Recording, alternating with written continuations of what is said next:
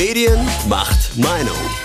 Der Branchentalk über Medien, Digitalisierung und Journalismus im Podcast der HMS Weiterbildung.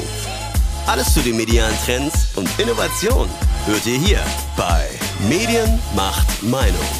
Viel Spaß!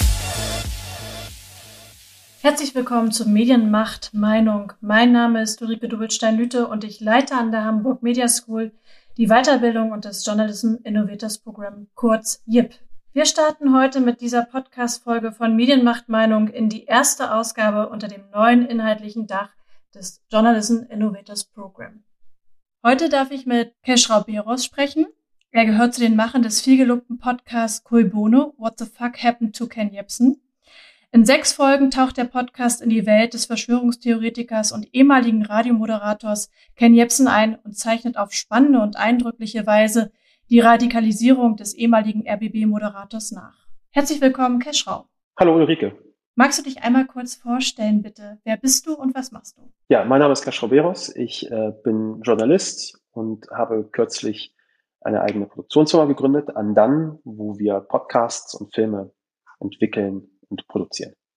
Bevor wir aber über Cui Bono sprechen und über den Podcast und den Erfolg und wie diesen Weg gegangen seid zu diesen sechs Folgen, ähm, bleibt uns leider nicht die große Wahl. Wir müssen auch einmal über Afghanistan sprechen, die aktuelle Situation dort vor Ort. Du bist in Kabul geboren. Ähm, wie geht es dir damit? Ja, es ist natürlich eine äh, ziemlich tragische und sehr traurige Situation. Ähm, ich bin da viel im Austausch gerade mit meinen Eltern, mit äh, meiner Familie, mit Leuten, die auch noch in Afghanistan leben, vor allem auch in, in Kabul. Und das ist alles gerade sehr unübersichtlich, eine große Verunsicherung, eine große Unsicherheit, was da als nächstes passiert. Und damit müssen wir gerade als Welt zum einen natürlich umgehen und wir als Familie müssen gerade damit umgehen. Deswegen ist das gerade ja eine nicht sehr einfache Zeit. Wie kannst du denn aktuell Kontakt halten?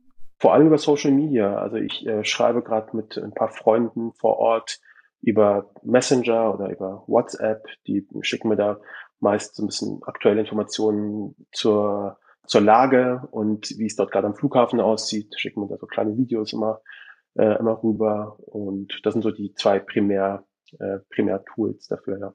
Das ist ja wahrscheinlich auch nicht ganz ungefährlich für deine Kontakte in Afghanistan, denn auch die Taliban haben sich verändert äh, und sind moderner geworden und kommunizieren auch viel über Social Media.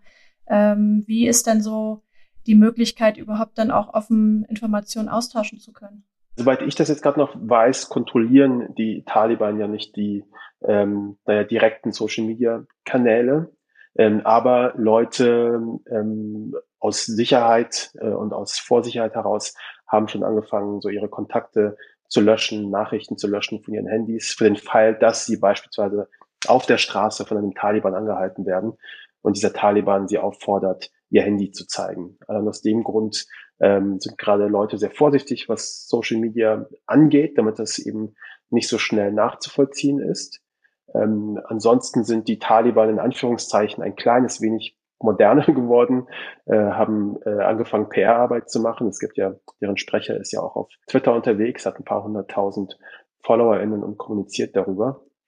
Ja, ist also auch sehr, sehr unübersichtlich, sehr, sehr unsicher. Also ich habe jetzt auch von Familie gehört, vor Ort in Kabul, wo man zwischendurch mal ein Taliban an die Tür geklopft hat und ähm, eine Kontaktnummer gegeben hat, also eine ganz einfache Telefonnummer, für den Fall, dass sie sehen, dass was auf der Straße passiert. Also beispielsweise jemand bestiehlt einen Laden, der gerade frei, frei steht ähm, und der Taliban um Mithilfe quasi bei der Bevölkerung ähm, gebeten, dass falls sie was sehen, sie sich melden sollen, damit da äh, gehandelt wird, was auch immer das am Ende heißt.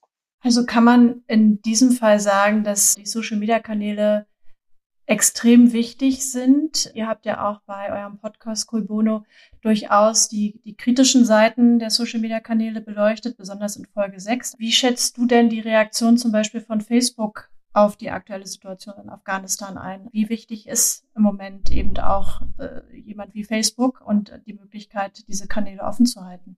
Es ist super wichtig, dass Leute gerade einfach kommunizieren und sich austauschen können.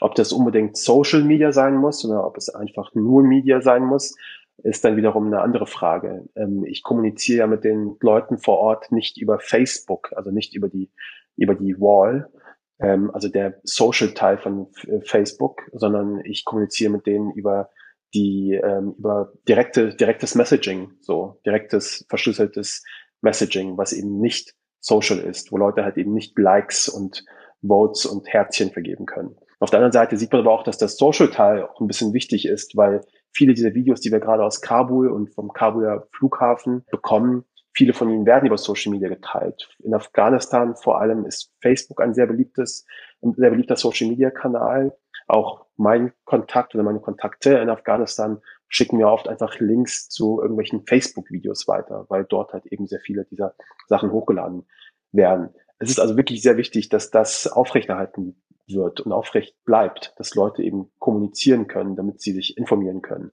Und gleichzeitig passieren aber genau dieselben Dinge, die auf Social Media immer passieren. Falschinformationen werden verbreitet, Lügen, Desinformation.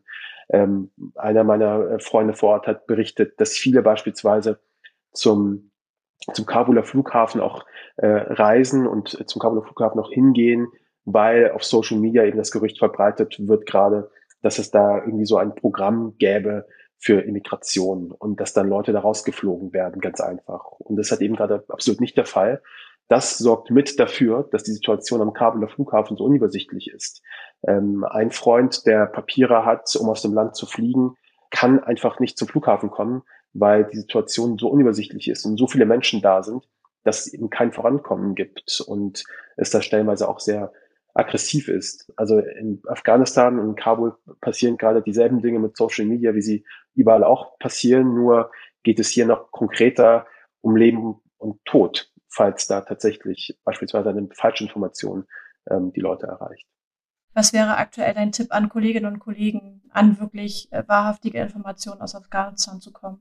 Ich glaube, zunächst einmal, Journalistinnen müssen auch in so einer Krisensituation das Journalismusrat nicht neu erfinden. So, ich glaube, dieselben Regeln, die für jede gute Arbeit hier in Deutschland gelten, gelten auch in Afghanistan. Also wenn zum Beispiel nur eine Person dir eine Geschichte erzählt und dir diese Geschichte nicht verifizieren kannst durch zwei, drei andere Leute, in einer Krisensituation ist es umso wichtiger, dass das aber eben verifiziert wird, dass man nicht einfach unkontrolliert irgendwelche Dinge äh, weitergibt, die man irgendwo mal am Bordstein gehört hat und überhört hat, weil irgendwie zwei Leute miteinander geredet haben oder wo eine Person mal etwas erzählt hat. Die Wahrheit ist, dass auch in Afghanistan auch untereinander wahnsinnig viele Gerüchte auch einfach verbreitet werden. Die Situation ist so chaotisch, dass äh, Leute alles Mögliche weitererzählen. Und ich höre auch mit verschiedenen Kontakten, die sagen mir manchmal auch Sachen, bei denen ich verifiziert weiß, dass das halt nicht stimmt.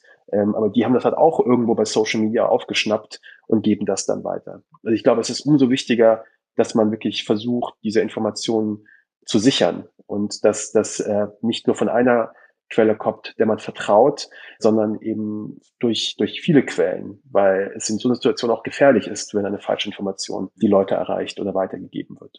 Vielen Dank für deine Einschätzung zu dem Thema. Gerne wird denn äh, deine Neugründung, also wir kommen ja jetzt ein bisschen mehr in das, was war und was vielleicht auch sein wird. Ähm, ja. Du hast gegründet, äh, ja. das ist ganz toll.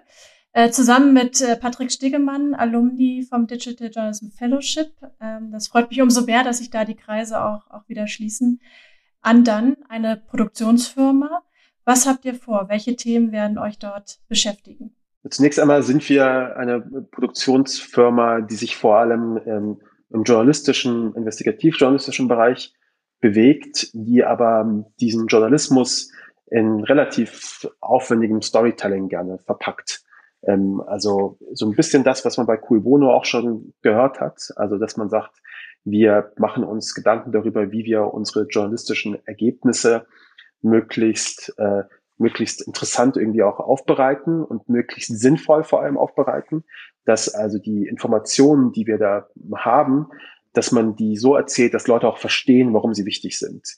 Die Information an sich ist selten das, was bei den Leuten ankommt, sondern oft kommt Information verpackt in einer Geschichte einfach besser auch an und versteht dann auch besser, worum es da geht. Ich glaube, das ist ein ganz wichtiges, wichtiges Ziel auch von Journalismus, äh, nicht Aufklärungsarbeit zu betreiben. Und ähm, Aufklärung funktioniert auch dann nur, wenn es bei den Leuten auch ankommt. Das ist so ein bisschen einer unserer, unserer, unserer Ziele, eben genau so eine Art von Journalismus zu machen. Und gleichzeitig, da wir dadurch schon in diesem Storytelling-Bereich uns bewegen und befinden, schauen wir uns auch gleichzeitig um, so was gibt es noch für, für Mittel und Wege, um Geschichten zu erzählen. Da kann natürlich auch passieren, dass wir mal einen Fiction-Podcast machen oder einen Film drehen oder sowas. Das ist alles so ein bisschen im Bereich des, des Möglichen. Ich glaube, der Name ist ein bisschen Programm, ähm, dass wir sagen, wir machen das irgendwie in so einer unfertigen Welt, die immer in so einem Beta-Zustand ist und alles immer ein bisschen hybrid ist. Und so sind wir auch. So, wir sind noch relativ jung und haben Lust und Laune, interessante Dinge zu machen. Und deswegen halten wir uns da ein bisschen so die Karten offen. Ihr habt angekündigt, dass ein neuer Podcast kommt. Ja. Habt aber noch nicht verraten, um was es genau gehen wird. Kann ich dir da was entlocken? Es erscheint nicht ganz zufällig kurz vor der Bundestagswahl. Ähm, es ist eine Limited Series, das heißt, es sind sechs Episoden, in der es darum gehen wird, wie, naja, Desinformation, Einflussnahme, äh, Fake News, Technologien, äh, verschiedene Machtstrukturen versuchen Einfluss zu nehmen auf unser Denken und unser Fühlen. Das ist so ein bisschen der möglichst vage Ausdruck dessen, worum es in dem Podcast geht. Und wir haben da sechs Geschichten, sechs konkrete Geschichten vorbereitet, sechs Recherchen, die oft auch in Rechercheverbünden entstanden sind. Das heißt, wir scheuen uns auch nicht so vor Kooperationen mit, ähm, mit freien Journalistinnen und aber auch mit Institutionen, die Journalismus machen oder die ähm, Daten sammeln, analysieren und auswerten. Und da haben wir ein paar Verbindungen eben gesucht und Kontakte gesucht und haben dann mit sehr vielen Leuten gesprochen und dann eben diese sechs Episoden ähm, kreiert. Kooperation ist ein gutes Stichwort. Auch Cui Bono, der Podcast, ist in Kooperation mit äh, einer Menge Beteiligten entstanden, also Studio Bummens, NDR, RBB und K2H. Ähm, wie kam es denn zu dieser Zusammenarbeit? Ja, also zuerst war die Geschichte und dann war die Zusammenarbeit, um es kurz zu fassen. Also wir haben zuerst, es war glaube ich bei, bei Studio Bummens, da hatte der Geschäftsführer Tobi Baukage, der auch als Executive Editor bei Cui Bono das inhaltlich ähm, sehr maßgeblich begleitet hat, hat ähm, da eben mal gesagt, ja, was ist eigentlich mit diesem Ken Jebsen, weil der taucht ja immer wieder auf auf diesen Demonstrationen. Das war die Zeit der Querdenken-Proteste. Und äh, da haben wir halt er dann eben davon erzählt, was das für eine aufregende Person früher gewesen ist, weil er ihn noch kannte als Radiomoderator und die noch als Radiomoderator gesehen hat. Und das war so ein bisschen der Startschuss, wo wir dann überlegt haben, okay, was kann man da machen? Ist da vielleicht ein Podcast drin? Ist da vielleicht eine kleine Serie drin? Und äh, da haben wir angefangen, da so ein, äh, so, ein, so ein Outline zu machen über die sechs Episoden und sind dann quasi mit dieser Outline und mit dieser Idee ähm, haben wir dann beim NDR angeklopft und beim RBB und dann haben wir gesagt, okay, warum machen wir das einfach alle zusammen? Ähm, und so ist das ein bisschen Stück für Stück entstanden. Das ist so ein bisschen Wilder Westen gewesen. Also einfach gucken, was bietet sich da gerade an und dachten, okay, das ist eine Konstellation, die klingt interessant. Alle hatten Lust, äh, das zu machen und so ist das so entstanden, dass wir gesagt haben, okay, cool, so machen wir es. Dann waren wir plötzlich vier Parteien äh, in einer Produktion. Vier Parteien unter einen Hut zu bekommen, wie ist das gelaufen? Wie waren so die Abstimmungsprozesse? Häufig hat man ja das Gefühl, öffentlich-rechtlich, alles ein bisschen vielleicht langsamer, schwieriger, dann aber noch vier mit an Bord. Wie, wie war das? Nicht immer einfach, aber es ist auch völlig normal und bisschen zu erwarten, wenn vier, äh, vier Parteien so ein Projekt, so ein Projekt stemmen, weil natürlich sehr viel Abstimmungsaufwand da ist, sehr viel auf dieser Metaebene auch einfach gearbeitet wird, also neben dem, äh, was inhaltlich und journalistisch äh, passiert, wofür ich so zum großen Teils verantwortlich war, ist natürlich noch das Ganze, was eben darüber ist, noch diese Abstimmungsprozesse, ähm, der Austausch mit den, mit den Rechtsanwältinnen beispielsweise, die ähm, Abnahmeprozesse. Das ist natürlich alles sehr kompliziert und sehr viele Leute haben da halt sehr viele Meinungen und das ist so, wie es halt auch sein soll, weil wir wollen ja auch nicht sowas in so einem Elfenbeinturm machen. Und dann müssen diese ganzen Meinungen unter ein Dach gebracht werden und muss darüber ausgetauscht werden. Ist das sinnvoll? Machen wir das so? Sollten wir diesen O-Ton streichen? Sollten wir diesen Satz drin lassen? Das wird dann immer alles ausdiskutiert und das dauert dann natürlich. Aber ich fand das größtenteils ähm, sehr angenehm. Also auch, auch wenn das, und da kann ich nicht lügen, äh, manchmal frustrierend gewesen ist, wie es immer so ist, weil natürlich kann alles immer ein bisschen schneller gehen, war das zum Großteil eine sehr produktive Zusammenarbeit, die sich ja auch am Ende in dem Produkt auch zeigt. Also wer den Podcast gehört hat, ich glaube, da hört man raus, dass da sehr viel Liebe und sehr viel Liebe zum Detail und sehr viel Aufwand drinsteckt. Und ich bin da sehr dankbar dafür. Wie lange habt ihr denn gebraucht, quasi von der Idee bis zur ersten Veröffentlichung der ersten Folge? Ich glaube, das wird alles wirklich gut ein Jahr gewesen sein. Ein bisschen weniger vielleicht, aber etwa ein Jahr tatsächlich. Wir haben eine relativ lange Recherchezeit gehabt äh, mit der Redaktion, wo wir ähm, sehr viel gegraben haben, sehr viele Interviews geführt haben. Ähm, und dann kamen wir halt irgendwann in die konkrete Produktionszeit, wo wir im Studio saßen und an Skripten gearbeitet haben, äh, wo wir Skripte umgeschrieben haben und wieder neu aufgenommen haben. Ähm, all das kam dann quasi im zweiten Teil der Produktion. Also insgesamt ein Jahr etwa tatsächlich. Ihr verwendet äh, ja auch dokumentarische Elemente, Musik, äh, verschiedene Storytelling-Techniken. Stand denn von Anfang an fest, wie der Podcast aufgebaut werden sollte, oder war das eher auch ein Prozess, in den ihr reingegangen seid? Ich glaube, so der, der Kern, der große Aufbau stand von Anfang an fest. Also wenn ich auch jetzt abgleiche, wie unsere Outline war von den sechs Episoden am Anfang des Prozesses und am Ende die tatsächlichen sechs Episoden, äh, kommt das dem, was wir davor hatten, ziemlich nah. Dann gab es natürlich Vorstellungen davon, wie dieser Podcast klingen soll und ähm, welche Haltung dieser Podcast haben soll. Da haben wir ja verschiedene Inspirationsquellen ja auch. Wir sind auch sehr viele Leute, die sich auch sehr viel über andere Podcasts unterhalten haben, vor allem amerikanische Formate, die wir alle irgendwie kannten und von denen wir aus unterschiedlichen, unterschiedlichsten Gründen begeistert waren. Das gab es natürlich alles. Äh, aber nichtsdestotrotz ist während des Prozesses sind da wahnsinnig viele neue Sachen entstanden und neue Ideen kamen da auf, die wir dann quasi immer mit aufgenommen haben. Das ist ganz klar, dass äh, in so einem Prozess, wo so viele Leute beteiligt sind, sehr viele gute Ideen auch einfach neu entstehen. Und wir haben da versucht, so viele wie möglich, wenn sie Sinn ergeben haben, dann auch äh, zu integrieren in die, in die Produktion. Kannst du dich an ein konkretes Beispiel erinnern? Also was habt ihr verändert und warum? Naja, es gibt beispielsweise, ohne zu sehr ins Detail zu gehen, unsere fünfte Episode und die sechste Episode sahen nicht immer so aus, wie sie jetzt aussehen. Da hat sich ziemlich viel verändert weil es sind die ersten Episoden, wo wir uns im Grunde genommen aus unserer chronologischen Geschichte entfernen und uns in eine einordnende Geschichte begeben, wo es dann um Russland geht, um Einflussnahme, um Desinformation, wo es dann darum geht, was das heißt für uns als Gesellschaft, was Spaltung eigentlich bedeutet, was das auf persönlicher Ebene bedeutet. Und diese Episoden äh, haben sehr viele Variationen durchgemacht. Also Episode 5 hatte auch schon mal ein anderes Skript, was wir dann überworfen haben komplett. Und ich habe die Episode dann komplett neu geschrieben. So und sowas passiert in so einem Prozess äh, natürlich, äh, wenn man sowas äh, so iterativ vorgeht, wie wir vorgegangen sind. Das heißt, wir haben die Skripte geschrieben, die sind immer in so Feedback-Schleifen gekommen. Ich habe eigentlich fast jeden Tag mit, mit Tobi telefoniert.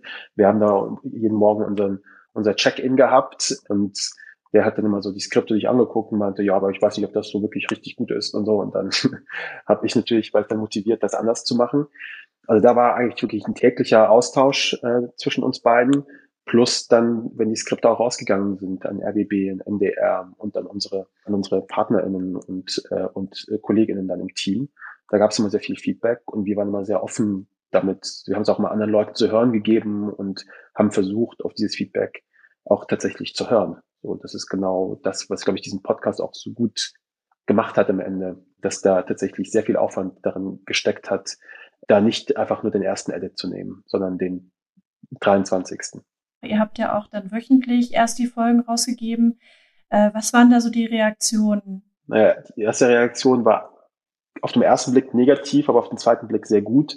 Nämlich, dass die Leute das alles auf einmal gerne hören wollten und nicht Woche für Woche da gab es sehr viele, sehr viele Nachrichten, wo Leute sich darüber aufgeregt haben, dass sie jetzt eine Woche warten müssen. Aber das ist ja für uns ja eher, eher was Positives, dass Leute sagen, ich möchte unbedingt weiterhören. Und das war von Anfang an so geplant, dass es eine wöchentliche Ausstrahlung gibt, auch weil es in linear im Radio ausgestrahlt worden ist, auf den verschiedenen Kanälen.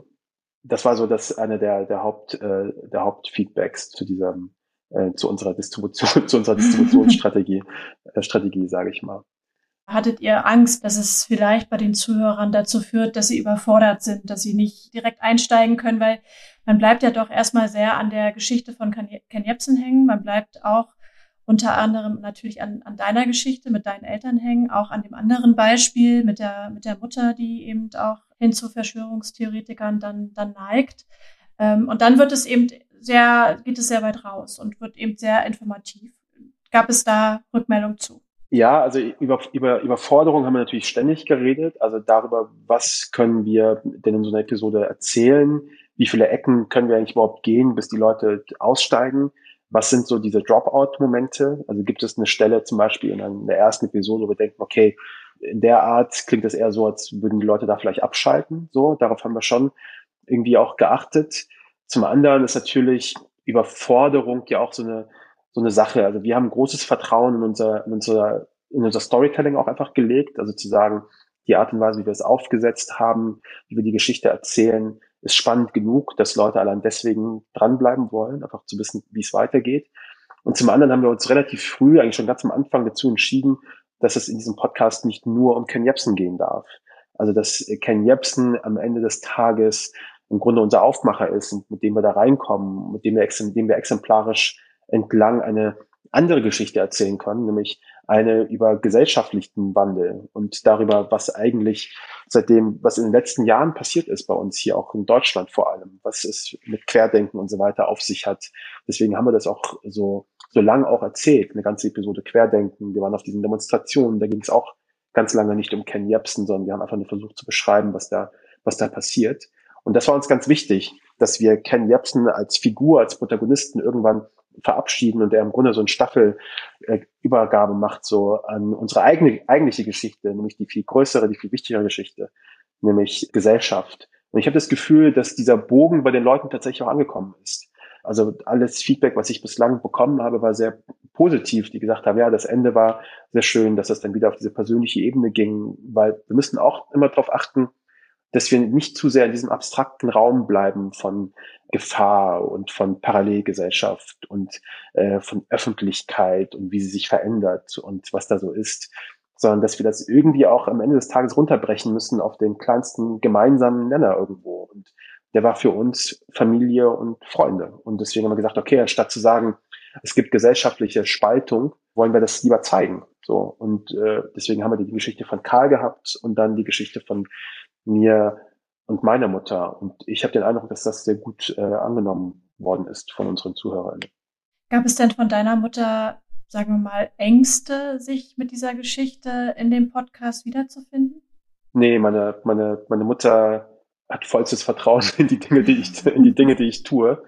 Hat über sowas gar nicht so groß nachgedacht. So, das ist ganz, ganz ehrlich. Also ich habe mit ihr darüber geredet, dass ich einen Podcast machen möchte. Ich meinte, ja, wann, wann kommst du vorbei? Hat sich gefreut, dass der Sohn auch vorbeikommt dann nach, nach Kassel in den Zug steigt und ein paar Tage dann da ist.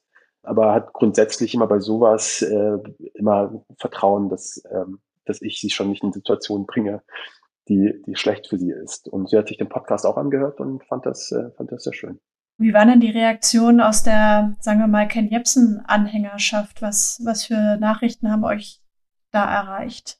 Naja, die, die gewöhnlichen. Also erstmal nicht so viele, wie man wahrscheinlich geglaubt hätte. Also das gab jetzt keinen großen Shitstorm gegen unsere Arbeit. Ich glaube insgeheim, weil die das Produkt selber auch ganz gut fanden äh, und überzeugend und zu sagen, okay, ja gut, das ist vielleicht ein, schon eine interessante Persönlichkeit, auf die man näher äh, schauen sollte. Ähm, aber so einen richtigen Shitstorm gab es tatsächlich nicht. Äh, ich habe natürlich ein paar gepfefferte E-Mails bekommen, und ein paar Nachrichten von Leuten, die sagen, ja, den Patrioten Jepsen da so an den Pranger zu stellen, das geht ja wohl nicht. Solche Sachen habe ich bekommen. Das ist aber auch ganz, ganz normal, solche äh, Leserinnenbriefe zu kriegen. Aber viel mehr als das, als das war da nicht. Ken Jepsen selbst hat sich ja auch dazu nicht geäußert. Das Portal KenFM hat sich dazu nicht geäußert. Es gab keinen Beitrag dazu. Jemand hat dort in einer Kolumne mal Cui Bono kurz, glaube ich, einen Nebensatz genannt, aber viel Reaktionen kam aus der Ecke, zum Glück, ähm, zum Glück nicht. Ich finde das ja ehrlicherweise relativ erstaunlich, weil die nächste Frage wäre eigentlich, ob ihr auf eure genderneutrale Sprache mehr Reaktion bekommen habt, weil unsere Erfahrung damit tatsächlich ist, gerade bei Twitter, ähm, wenn man versucht, vernünftig zu, zu gendern und eben auch genderneutral äh, Posts abzusetzen, dann haben wir die Erfahrung gemacht, dass uns wahnsinnig viele Nachrichten erreichen aus mhm. einer Ecke, aus der man sie eigentlich nicht haben will. Ich hatte das Gefühl, dass ihr bei eurem Podcast eben auch sehr darauf geachtet habt. Gab es darauf Reaktionen? Ja, also die, eine der größeren Reaktionen war genau das, auch bei Apple Podcasts, bei den Rezensionen, wenn man sich das anguckt. Die meisten beziehen sich darauf, dass wir gendern überhaupt. Und das ist für die ein Problem gewesen. Ehrlich gesagt haben wir darüber überhaupt nicht nachgedacht. Das ist ein so integraler und realer Bestandteil in der Art und Weise, wie ich auch rede und wie meine Kolleginnen reden, dass wir da überhaupt nicht drüber diskutieren mussten. Es gab kein Meeting, wo wir dann erstmal darüber geredet haben, ob wir gendern oder nicht, sondern haben es halt einfach gemacht, weil es halt einfach Realität ist. Und ich glaube, Leute, die das gerade auch verneinen, auch die werden irgendwann merken, dass es einfach Realität ist. Das ist ähm, einfach wie es ist. Und dass die natürlich sich daran aufhängen, ist schade, dass die dann sagen, ah, das ist ein super Podcast, außer dass du da gegendert hast, hat mich richtig genervt. Was soll man machen so, ne? Also ich glaube, mit der Zeit werden sie auch den Schuss hören irgendwann hoffentlich.